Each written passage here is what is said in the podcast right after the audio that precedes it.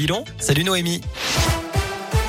Salut Cyril, salut à tous. On s'intéresse d'abord à vos conditions de circulation. Jacques, pour l'instant, c'est assez fluide dans l'agglomération lyonnaise.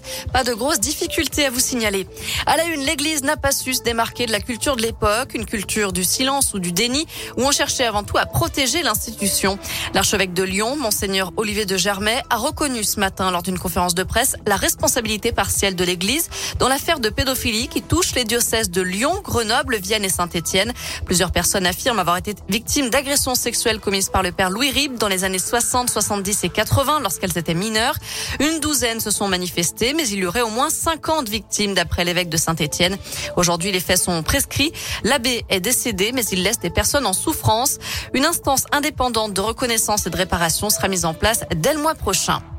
Un centre de vaccination éphémère ouvre, ouvre, a ouvert aujourd'hui et restera ouvert encore demain à l'université Jean Moulin Lyon 3. C'est sur le campus de la manufacture des tabacs. C'est sur rendez-vous pour les étudiants et les personnels. Près de 1100 personnes pourront être vaccinées contre le Covid sur ces deux jours. La métropole de Lyon prolonge la concertation sur l'amplification de la ZFE, zone à faible émission.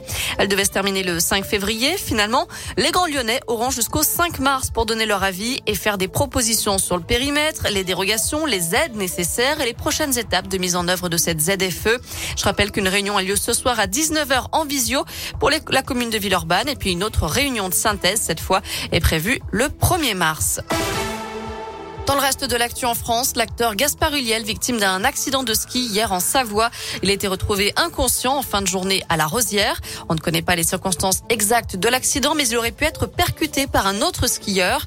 L'acteur qu'on a vu notamment dans le film Un long dimanche de fiançailles a été transporté en hélicoptère vers le CHU de Grenoble. Son pronostic vital était engagé. Peut-être un nouveau coup de pouce pour faire face à la flambée des prix des carburants. Le ministre de l'économie n'a pas écarté cette idée ce matin. Si Bruno Le Maire ne prévoit pas de baisse de la TVA, le barème fiscal de l'indemnité kilométrique pourrait être revu à la hausse pour la prochaine déclaration d'impôt.